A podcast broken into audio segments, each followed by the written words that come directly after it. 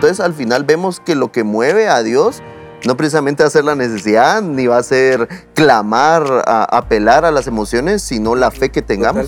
Eso es lo que queremos lograr con este discipulado, que tú tengas una identidad de hijo para pedir milagros y que tengas una identidad de hijo para provocar esos milagros.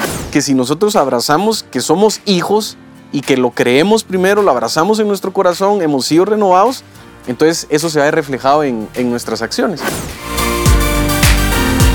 Bienvenidos. Esto es el Discipulado de Casa de Dios, un espacio para compartir y crecer juntos. Bienvenidos al Discipulado de Casa de Dios. Hemos estado hablando durante los ¿qué? últimos meses ya o últimas semanas acerca del, del Espíritu Santo. Es el tercer mes que estamos hablando acerca del Espíritu Santo. Hoy conmigo está Fernando Papa de mi lado derecho y está Diego Herrera de mi lado izquierdo. Si quieren, aprovechen a presentarse. Sí, qué gusto estar aquí con todos. Bienvenidos a este espacio de discipulado. Hoy el tema creo yo que da para aprender muchísimo, pero sobre todo llenarnos de fe a través de este discipulado. Es una alegría poder compartir con ustedes y acerca de este tema tan apasionante que es el Espíritu Santo. Sí, y si ya te sentís cansado de todo lo que va el año, M aquí, si me escuchas un poquito nasal, es porque estoy ahí con una leve gripe, pero ya es mi cuerpo pidiendo pelo. Eh, pero aquí estamos con todo el ánimo y sé que va a ser de las mejores prédicas que vamos a poder compartir en este discipulado. Solo antes de ir al, tema de hoy, quiero recordarte que tenemos el Lifebook. ¿Qué es el Lifebook? En Casa de Dios creemos en hacer grupos en casa. De hecho, es parte de nuestra visión y de hacer discípulos a todos, a todas las naciones ya, ¿verdad?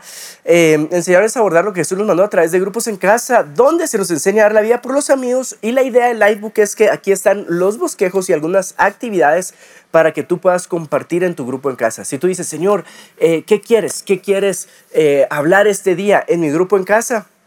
Pues buscamos al Señor e hicimos pues plasmamos lo que Él puso en nuestro corazón aquí para que lo puedas compartir en la casa. Es una herramienta súper útil si eres líder de casa de Dios. A través de Vid lo puedes descargar. Y si te gusta más el papel, que sé que hay muchos que les gusta más así las hojas, pues puedes venir aquí a casa de Dios, a la librería y conseguir el Lifebook para esta unidad. Perfecto. Dicho eso, vamos a ir al contenido de hoy y hoy vamos a hablar acerca de la unción del Espíritu Santo sobre uno para hacer milagros. Y quiero tomar bastante el tiempo de esta enseñanza en cómo se pide un milagro, ¿verdad? Con, qué identidad, con qué autoridad pedimos un milagro, porque al final de cuentas es la misma identidad con la que pedimos el poder del Espíritu Santo.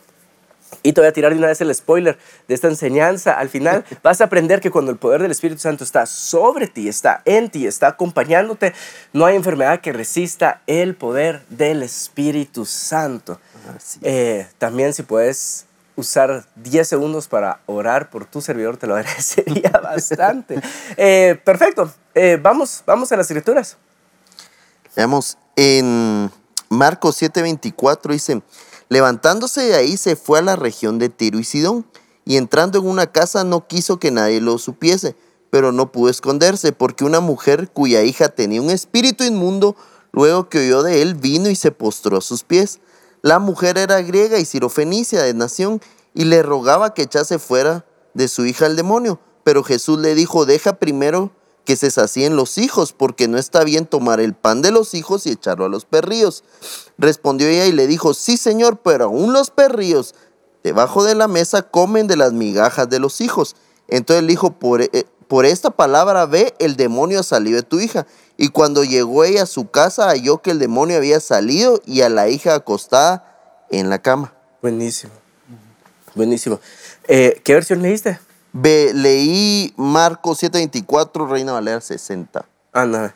Este, genial.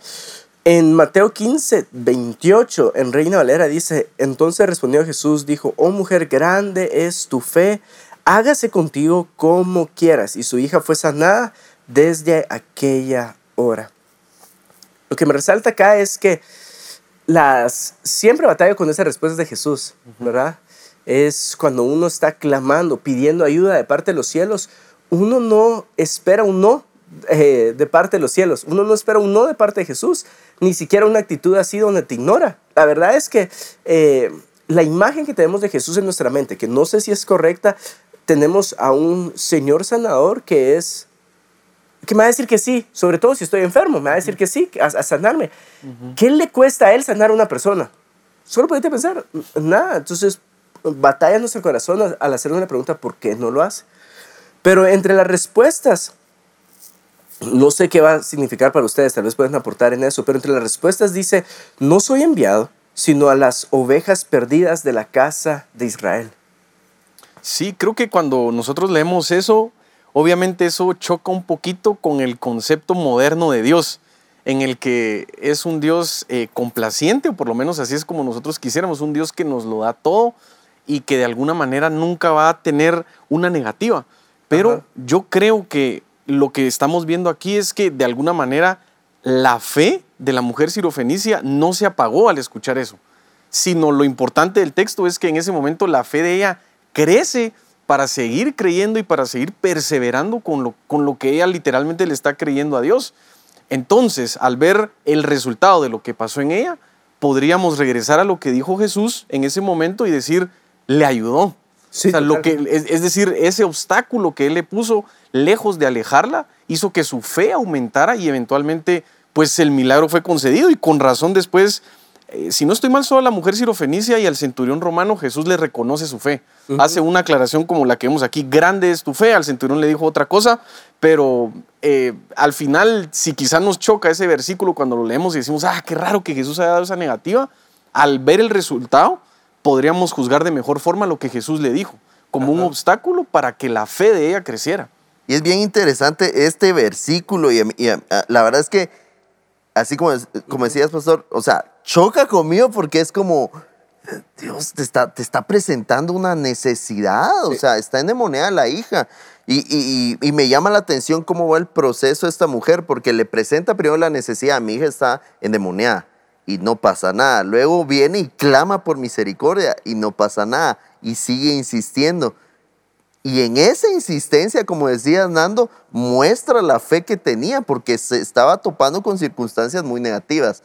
El no de los discípulos que mandaron a que la echara, el no de, de Jesús y ya la circunstancia ya era adversa. Y ella seguía creyendo que a través de una palabra que dijera Jesús iba a ser liberada. Entonces al final vemos que lo que mueve a Dios no precisamente va a ser la necesidad, ni va a ser clamar, a- apelar a las emociones, sino la fe que tengamos.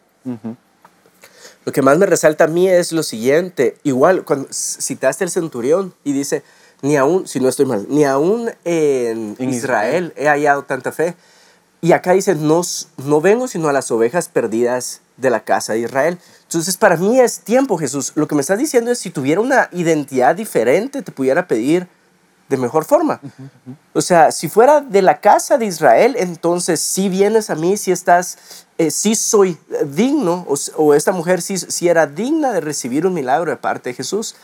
Y creo yo que lo que nos está enseñando acá Jesús, eh, o puede ser el Espíritu Santo al dejar esto en los evangelios, es que nosotros aprendamos a llevar nuestro camino de identidad delante de Dios. Porque muchas veces nosotros nos sentimos así. No soy de la casa de Israel, ¿verdad? No tengo, no tengo la dignidad de los hijos de la casa de Israel. Ahora, sabemos que cambió toda la historia con el sacrificio de Jesús y ahora nosotros te- sí hablamos de esto. Eh, no soy digno de pedir un milagro. Yo no sé si alguno de ustedes, alguna vez una persona se ha acercado a decirles, puede pedir usted. sí. Usted que está más cerca de Dios. Usted que está más cerca de Dios, ¿será que le puede pedir? Porque de cierta forma, nuestro inconsciente o consciente es, ah, si estuviera más cerca de Dios. ¿verdad? Si fuera un mejor hijo, si fuera un mejor hijo, entonces le puedo pedir a Dios un milagro. Y a ti que nos estás escuchando, eso es lo que queremos lograr con este discipulado, que tú tengas una identidad de hijo para pedir milagros y que tengas una identidad de hijo para provocar esos milagros. Em, me recuerdo una vez, les voy a contar una historia. Eh, era mi cumpleaños, se acercaba mi cumpleaños. Creo yo que estaba a punto de cumplir 13 años o 14 años. Mi familia, toda mi familia jugaba boliche, bolos, no sé cómo le dicen en tu país. Y eh, yo estaba muy livianito, o sea, no era tan grande. Entonces yo no podía agarrar las pelotas pesadas. Si has visto boliche profesional, esas pelotas que como que le meten curva o efecto o comba. Y cuando se para el aceite o se corta el aceite, la, cor- la, la, comba agarra efecto y ya pues eh, uno le pega los pines. Pero yo no tenía eh, esa capacidad, entonces quería una pelota para tirar una pelota verde, que esa no iba a agarrar con nunca, pero se acercaba a mi cumpleaños. Entonces yo dije, voy a aprovechar a que es mi cumpleaños para pedirle a mi papá la pelota de boliche. Y lo hablé con él, papá, mira, ¿será que me regalas esta pelota de, de bolos? Y me dijo, sí, mijo, ahorita para tu cumpleaños. Y yo como, yes. En ese transcurso faltarían que unas semanas o tal vez un mes. Y también tenía una pistolita de balines de plástico. Yo no sé si alguna vez fueron con esas. Sí, sí. Sí. En Guatemala le decíamos bibis. No sé por qué. No sé por qué. Algo bullets, tal vez. O, Tal vez por ahí va. Y entonces, eh, perdón si le estoy dando ideas a tu hijo en este momento, pero esa pistolita uno la cargaba, cargaba el balincito de plástico y podía disparar. La verdad es que al menos que le dispararan muy de cerca al ojo de alguien era peligroso. Creo que ya ni, de- ni deberían de estar. Creo que ya no está. Tal vez ya ni No, son ah, legales. Ya no son legales porque hasta los niños se pueden tragar esos balincitos. Pero en el tiempo que eran legales, en el tiempo que eran legales los canchinflines y los huevitos sorpresa eh, en Estados Unidos y los canchinflines en Guatemala, eso era legal. Entonces yo me llevé la pistolita para jugar al colegio y me gustaba o disparar, pero también me gustaba asustar a las personas. Es decir, cargar la pistola sin ningún balincito porque el sonido asustaba a las personas. Me la llevé al colegio. Y estaba asustando a la gente. Entonces cargué la pistolita y detrás de mí se sentaba Eli. Todavía me recuerdo. ¿Vos te acuerdas de Eli, no? Sí, me recuerdo. Sí. Eh, Eli. Saludos, si algún día ve el Si discipulado. algún día miras esto, perdón, Eli. Eh, y entonces estaba así, voy a asustar a Eli. Cargué la pistola, me volteé y le disparé, ¡pa! Para asustarla. Cuando le quito la pistola en la nariz, tenía los ojos llenos de, eso, de esas lágrimas que son de puro dolor. No hay llanto, no hay llanto, solo hay lágrimas de dolor. Y estaba así, y yo, no, hombre, Eli, no había nada. Cuando escucho rebotar el balincito en el piso, tin, tin, tin, tin, y se le, pie- o se le inflama la nariz y le sale un puntito de sangre en la nariz, y yo, no, Eli, por favor. No diga nada. Por favor, diga que se cayó en las gradas, que fue un accidente, que se raspó con, con algo, que se topó con algo. Y ella me había dicho que sí. La sinvergüenza me había dicho que sí. A las horas me llaman a dirección, me dice, usted está trayendo una pistolita, no, es permitido, se lo vamos a informar a, su, a sus papás, llevaron un reporte a la casa que había que regresar firmado. Bueno, mi papá esa noche llegó tarde, entonces yo me dormí antes que se durmiera mi papá, pero para disculparme con mi papá le escribí una carta. Y le escribí, padre, he pecado contra el cielo y contra ti. ya no soy digno de ser llamado tu hijo. No, no, no, no, dije eso, pero sí, sí me, me eché así una melancólica, así de, perdón, papá, soy lo peor que has engendrado. Así. y sí, estaba así bien melancólica esa carta. Y al final le pongo, entiendo muy bien si ya no me querés dar la pelota verde de boliche. No me la merezco. Y así terminé la carta, no me la merezco. Así con un postdata, ¿verdad? Así que todavía se viera más, más, así de que se me olvidó, o sea, más melancólico. Eh, al día siguiente me levanta mi papá, según yo me había levantado de buenas. eh, y que sí, sí, está- sí estaba de buenas, solo me dijo, mira, hijo, antes de irte al colegio te tengo que corregir. Me corrigió. No sé. Con la pistola. Con la pistola. y así de lado, ni siquiera de frente.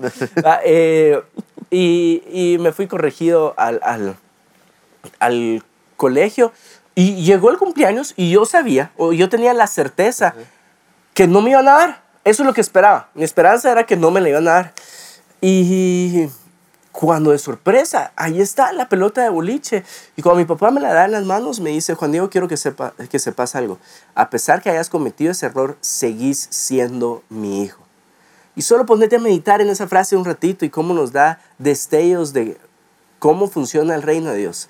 A pesar de que te hayas portado mal, seguís siendo mi hijo. ¿Cuál fue la lucha de la mujer sirofenicia o del centurión romano? Sigo siendo, o sea, aún, aún de las migajas. Y ella se dio cuenta que su identidad estaba más sólida que todos o que muchos de la casa de Israel, igual la identidad del centurión romano. A lo que voy es, quiero que tengas esa identidad, no la identidad de que tan bien o mal portado sos. Y aunque yo sé que hay muchos sistemas de recompensas que te dicen que tu recompensa va a venir por el comportamiento, entiendo eso, pero eso no es mayor que la paternidad de tu Padre que está en los cielos, que te ama, que desea bendecirte, que te desea dar todas las cosas buenas. Y eso me lleva a un versículo que está en Mateo 7. Mateo 7. O, Sí, o, o Juan 14. no, pero si quieres, vámonos a Juan. Ah, Ok. Y así cerramos con Mateo 7, que es un buen cierre. Ok, Juan 14, del 8 al 14 dice, Felipe le dijo, Señor, muéstranos al Padre y nos basta. Jesús le dijo, ¿tanto tiempo hace que estoy con vosotros y no me has conocido, Felipe? El que me ha visto a mí, ha visto al Padre. ¿Cómo pues dices tú, muéstranos al Padre?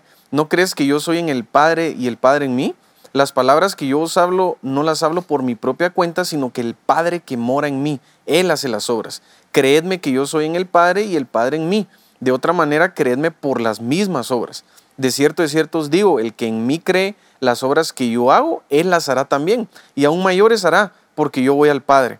Y todo lo que pidiereis al Padre en mi nombre, lo haré, para que el Padre sea glorificado en el Hijo. Si algo pidiereis en mi nombre, yo lo haré. Y es interesante cuando vemos esto porque podríamos, o sea, el otro día me puse a contar la cantidad de veces que dice Padre aquí, y lo hice más de 10 veces. Y cuando yo veo que en, en ese pasaje se repite tanto una palabra, obviamente es porque es importante, pero hablando acerca de identidad y lo importante que, o sea, la importancia que tiene el padre en la identidad de un hijo es incluso mayor que la que tiene la madre. ¿Por qué razón? Porque biológicamente y por la forma en la que nosotros nos diseñó Dios, esa palabra de afirmación que viene del padre es tan importante que hace muchos años atrás hicieron una encuesta de todos los presos que están en las cárceles de los Estados Unidos y resulta que el 80% no tenían un padre. Y eso es solamente una cifra en donde entendemos lo importante que es la paternidad y Dios lo gringos, recuerda. va, esos gringos. Así va. Justamente sí, todo lo tienen medido, por eso tenemos la estadística, pero aquí seguramente sería igual. Y cuando yo veo esto, entiendo que Jesús tenía su identidad en él y por esa razón nos deja la enseñanza de todo lo que ustedes le pidan al Padre en mi nombre, Él lo va, em, lo va a conceder. Sí. Creo yo que este, nos hace falta pedir de esa, de esa forma, ¿verdad? Acá lo que está diciendo es, ustedes están viendo el Padre en mí, ¿verdad? Ustedes están viendo el Padre en mí. Eh, pidan, pidan en mi nombre al Padre. Entonces me lleva a hacerme la pregunta, ¿qué le negaría el Padre a Jesús? Si viene Jesús y se acerca a Dios y le dice, te pido el poder del Espíritu Santo sobre mi vida, ¿Dios se lo negaría a Jesús? No. Por supuesto que no. O sea, no le diría, "Mm, ah, híjoles. Ahí te recuerdas que perdiste a Judas, entonces. este, Casi a Pedro. Ajá. Entonces, tal vez eh, no te lo voy a dar. No. Y así también lo po- podemos ir con todas las cosas. No solo el poder del Espíritu Santo. ¿Te imaginarías qué le negaría a, a Jesús cuando se trata de hacer un milagro? Señor, yo te pido que sanes a esta persona. ¿Se lo negaría a Jesús? Eh, Dios a Jesús? Por supuesto que no. El problema es que nosotros no vamos con esta identidad que Cristo Jesús nos dio, esta, esta identidad de coherederos con Cristo. Entonces yo voy a pedir con la... Y, espero que entendas mi corazón, con la identidad de quién soy en Cristo Jesús. Con esa identidad voy a pedir, Señor, yo sé que soy justificado, yo soy amado, fue demostrado en la cruz, eh, y bajo esa identidad te vengo a pedir que, que hagas esto. Y entonces empezás a ver muchos milagros en tu vida. ¿Qué fue lo que cambió para ver esos milagros? La identidad con la que lo estás pidiendo. Sí, a veces nosotros queremos cambiar la forma en que oramos o pedimos, pero para que esta cambie, lo primero que debemos hacer es ver cómo está nuestra identidad, esa confianza, esa seguridad que tenemos. Y hay un versículo hermoso que quiero compartir en Mateo 7:7, 7, que habla acerca también de esto, de esa identidad de hijos, de cómo debemos pedir. Dice, pedid y se os dará, buscad y hallaréis, y amad y se os abrirá. Porque todo aquel que pide recibe, y el que busca halla, y el que llama se le abrirá. ¿Qué hombre hay de vosotros que su hijo le pide pan, le hará una piedra? ¿O si pide un pescado, le hará una serpiente? Pues si vosotros siendo malos sabéis dar buenas dádivas a vuestros hijos, cuánto más vuestro Padre que está en los cielos dará buenas cosas a los que le pidan. O sea, y aquí hace la comparativa, cabal, que estabas haciendo. O sea, ¿qué no haría un padre por su hijo? Hu- Humanamente eh, hablando, ¿verdad? No, no precisamente hablando de, de Dios como Padre Celestial, sino un padre aquí en la tierra, ¿qué no haría? Y un ejemplo que da bastante tu papá, eh, el pastor, que mm, cuando alguien está preso, sus papás siguen yéndolo a ver muchas veces. Su mamá sigue llevándole comida. O sea, independientemente de la conducta que haya tenido la identidad no cambia, o sea, siguen siendo hijos de, si uno de ser humano que a veces tiene en el corazón muchas cosas malas, sabe hacer y dar cosas buenas, cuánto más Dios, que Él es bueno por naturaleza. Entonces, en esa verdad es donde nos tenemos que cimentar en que Él es un buen padre y nosotros somos sus hijos. Por cuanto somos sus hijos, podemos pedirle, como le pedía Jesús. Sí. Y hay algo que yo quería compartirles, lo leí hace algunas semanas atrás, y era esta persona como experto en el comportamiento humano, y él decía, muchas veces las personas quieren dejar de hacer algo o comenzar a hacer algo solamente enfocándose en las acciones. Mientras que si uno verdaderamente quiere crear buenos hábitos y dejar malos hábitos, lo primero que tiene que hacer es abrazar la identidad de alguien que tiene esos buenos hábitos. De tal manera que si quiero hacer ejercicio todos los días, lo que yo debería de hacer es creerme que soy un atleta. Y eso tal vez les va a sonar como algo cursi, pero es literalmente así. Y eh, si no estoy mal, lo, he escuchado de tu papá también y del pastor Otoniel Font, que ellos dicen, mire, si usted de veras quiere creer que es una persona a la que Dios va a bendecir, que va a salir adelante en la vida, agarre un cartapacio y camine con un saco y traje creyéndose el hombre de negocios que usted es. Y es algo tan cierto porque si primero nosotros no abrazamos la identidad de algo, em, es como que si nuestro subconsciente no se la cree. Y dice, nah, estás haciendo ejercicio, pero eso lo vas a dejar porque vos no sos atleta porque las acciones y el pasado que hemos tenido respaldan esa mala identidad. Mientras que si nosotros abrazamos que somos hijos y que lo creemos primero, lo abrazamos en nuestro corazón, hemos sido renovados, entonces eso se va reflejado en, nuestras acciones. Sí, buenísimo. Eh, creo que es fundamental la identidad y quiero dar tres ejemplos para ir terminando. El primero es cómo resuena lo que acabas de decir en mi vida. Si un atleta bien famoso en CrossFit, se llama Rich Froning, y él eh, hace un tiempo siempre ha sacado como frases que te ayudan a entender la mentalidad que tienen. Pero dice, eh, sacó una camisa que decía, train like a champion today. Entonces desde hoy te crees que ya sos campeón. Y si ya sos campeón, entrena como campeón desde hoy. Y tiene todo sentido, ¿verdad? Si pudiéramos sacar una camisa de este discipulado, diría, pide como hijo. Sí. Hoy, ¿verdad? Pide como como el Hijo de Dios que eres, hermano en, con Cristo. Solo date cuenta ese, ese título que tenemos, somos hermanos con Cristo Jesús. Eh, eso. Lo segundo que quiero contar es una historia que me pasó. Creo yo que ya lo conté en este discipulado, pero igual vale la pena contarlo nuevamente. Una vez salí a mi casa y vi a una persona, uno de mis amigos, con los ojos llorosos. Ahí estaba quebrado, sabía que algo estaba mal y le pregunto, ¿qué pasó? Y él me dice, eh, Juan Diego, lo que pasa es que mi esposa y mi hija no se puede levantar de la cama. ambas tienen anemia. Espero no confundir mal el nombre de esa enfermedad, pero es falta de hierro, ¿verdad? Tienen anemia. Eh, ¿Será que puede orar por ellas? Entonces ya agarró el teléfono, llamamos a su esposa porque la niña todavía no puede entablar una conversación, o en aquel tiempo no podía entablar una conversación. Y le hablé y me dijo, eh, por favor, pastor, ore pero por mi hija. Yo haría cualquier cosa para ver a mi hija sana, para que mi hija se levante. Usted eh, de, mí ni se preocupe, pero que ella quede completamente sana.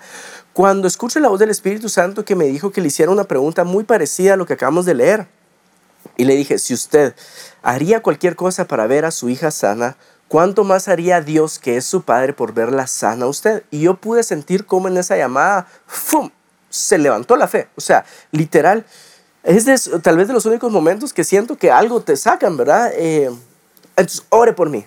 Y oramos, declaramos sanidad, eh, reprendimos enfermedad y de ahí, pues al día siguiente me vuelvo a encontrar al amigo y le pregunté cómo siguió y me dijo, pues ya está completamente sana. De una noche a la mañana siguiente ya está completamente sana, tiene el ánimo hasta arriba, ya se está levantando a hacerle comida a mi hija. Gracias, gracias Juan Diego por haber orado por ellos. Pero ¿qué fue lo que cambió? Nuevamente, identidad de hijos. Ahora, con esto quiero terminar. Tenés que comprender, y creo yo que ya lo han dicho en discipulados pasados, tenés que comprender lo siguiente, y es cuando em, el Espíritu Santo, ¿cómo te acompaña? O, cómo está en tu vida. El Espíritu Santo puede estar sobre ti, ¿verdad? Está encima de tu cuerpo. Eso le llamamos la unción, el aceite que se derrama encima de tu cuerpo. Eh, eso es lo que, eh, sí, el poder que está sobre uno, ¿verdad? Eh, tenemos que entender que el Espíritu Santo está dentro de nosotros. Somos templo del Espíritu Santo y por eso Él habita dentro de nosotros. Em, Y la tercera es que Jesús dijo, yo les enviaré otro consolador, otra, otra versión dice, y les enviaré un abogado defensor que vaya con ustedes todos los días para que vayan y eh, echen fuera demonios, sean enfermos. Entonces el Espíritu Santo, quiero que te lo imagines así en tu vida, está sobre ti, está dentro de ti y es como un compañero. ¿Compañero de qué? Es, imagínate que es un compañero de trabajo, un compañero de propósito, así digámoslo, un compañero de propósito. Por eso Elías Isaías, me corrijan que ahorita ya mi, mi cerebro estaba, eh, decía, el Espíritu Santo está sobre mí para Hacer... Fue Elías. Fue Isaías. Isaías, Isaías. Isaías, sí, Isaías. Y, y, fue el mismo que cita a Jesús. Y él te acompaña. Ahora, imagínate que el Espíritu Santo se pone enfrente de una persona enferma. ¿Quién gana? El Espíritu Santo no puede perder, porque si no estaríamos negando el poder de Dios y no sería todopoderoso. Y si no es todopoderoso, entonces no sería Dios, ¿verdad? Eh, o el único Dios. ¿Para qué te digo esto?